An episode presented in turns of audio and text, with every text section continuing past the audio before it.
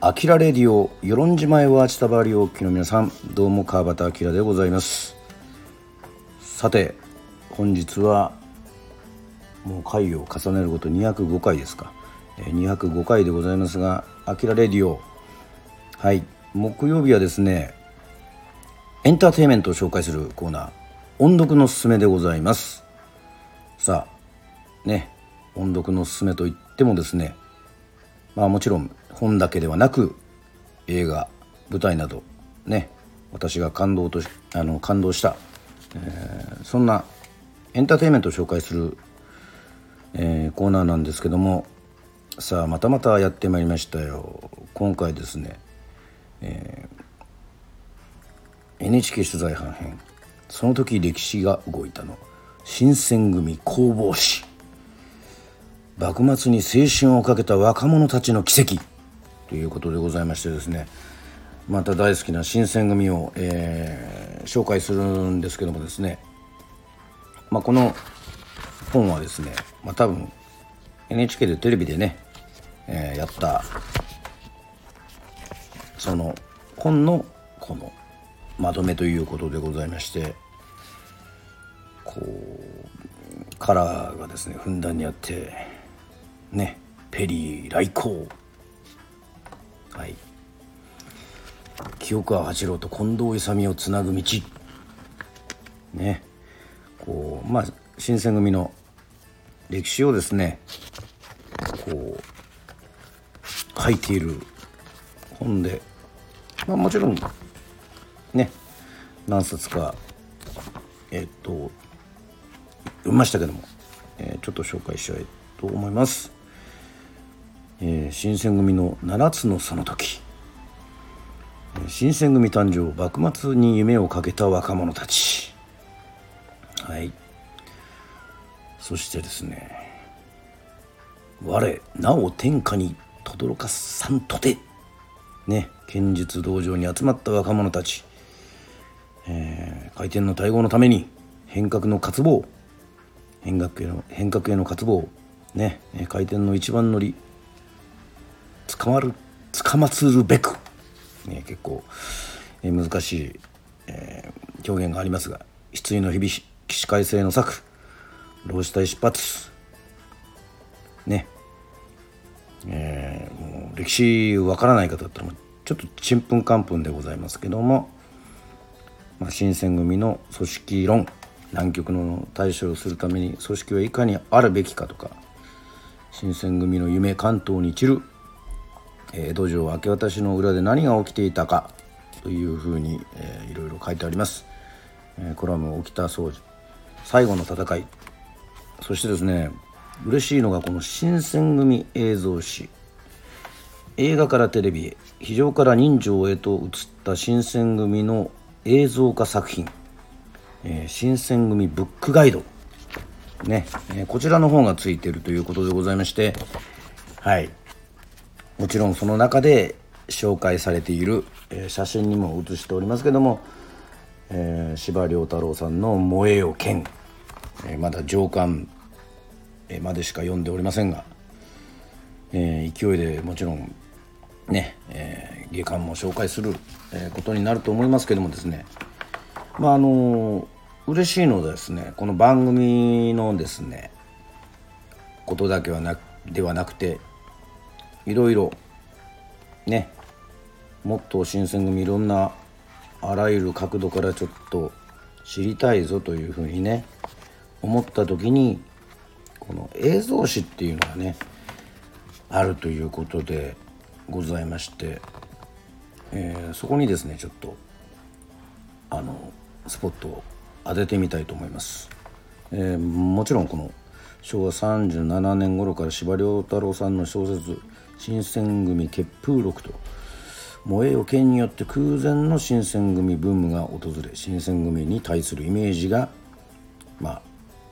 あ変わる一変するとですね。そのブームにあやかり司馬さんの、えー、小説をですね原作と銘打った映画がですねいろいろこう作られてきたというそういうことでございますね。なかなかこの白黒でこう見ることはないんですけどもそれにあの新選組血風録近藤勇昭和38年東映というふうにして、えー、はい映画もございますがこの中でですねなかなかちょっと見れてはいないんですけどもあと、えー、東映が作った「幕末残酷物語」ねえー、というのもあったりします。そしてですねこれがね嬉しい発見。えっと「燃えよ剣」はですね、えー、新しい、えー、バージョンが間もなく10月の15日ですか、えー、あの岡田准一さんをね主役に土方歳三ということで岡田さんを中心にあの公開ということでもこれがもうねもういろいろね YouTube とかでもうコマーシャル見てるんですけど本当ね見たい。とにかく見たい。これはもう絶対見た方がいいと思うんですけどもまあ個人的には絶対見たいと思ってはいるんですけどもね世論には映画館がない、えー、でもまあその前の「燃えよ剣」ね白黒のその「燃えよ剣」などは見ました。そしてありがたいことに今光 TV で、えー、時代劇チャンネルというのがありまして新選組血風録というのがね、えー、テレビですね。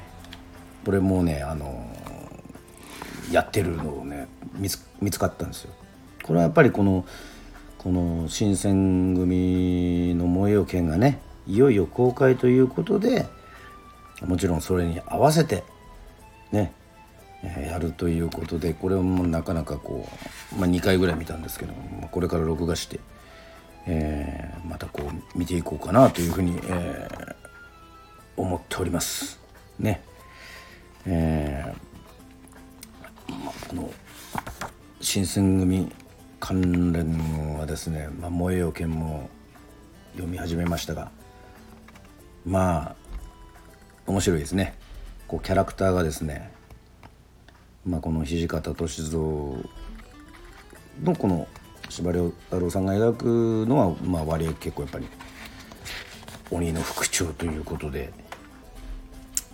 まあやっぱりこうなんつうんでしょうね。剣に生きたこう堅物という感じなんですけども片やちょっとこう近藤勇さんはこうどっしりと構えてるんですけどちょっとこうこの人間臭いというかそういった部分もえー、あったり、えーと、沖田総司は割合結構まああのねまあかっこいいんでしょうけどなんかおしゃべり好きで。そしてこの土方さんのことをねこうからかったりとかなかなかそういうことができるね、えー、人はいないんですけどなんかそういう新選組の中でのこの人間関係っていうかすごくあの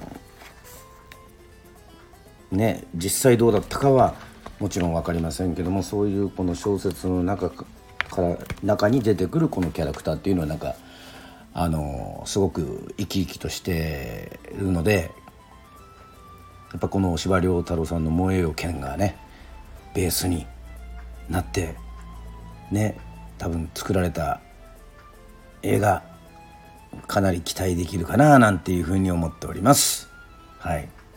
本当見に行きたいんですけどね、うん、どうにかして見に行く見に行けないかななんていうふうに思っております。はい。といったわけで、えー、今回はですねはい。音読のすめ。特に物語を音読したわけではありませんがこの新選組工房誌というのと燃えよ剣上巻をとりあえず読ませていただいたということでございましてはい。この司馬遼太郎さんの「模様剣」多分来週は下巻ね。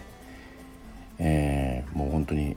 10月15日公開ですからね。なんかそう応援週間としてまたね、えー、ワクワクしながら小説を読みたいと思っております。はいといったわけでございまして「あきらレディオ」音読のおすすめのコーナーでございました。また会いましょう。バイバーイ。